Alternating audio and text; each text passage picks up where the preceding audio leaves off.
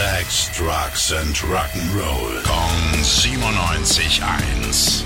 Rock News. Das Wort Ruhestand haben wir gestrichen. Das ist ein Statement einer der größten Bands der Rockgeschichte. Gute Nachrichten für alle Fans der Hardrocker aus Hannover, den Scorpions.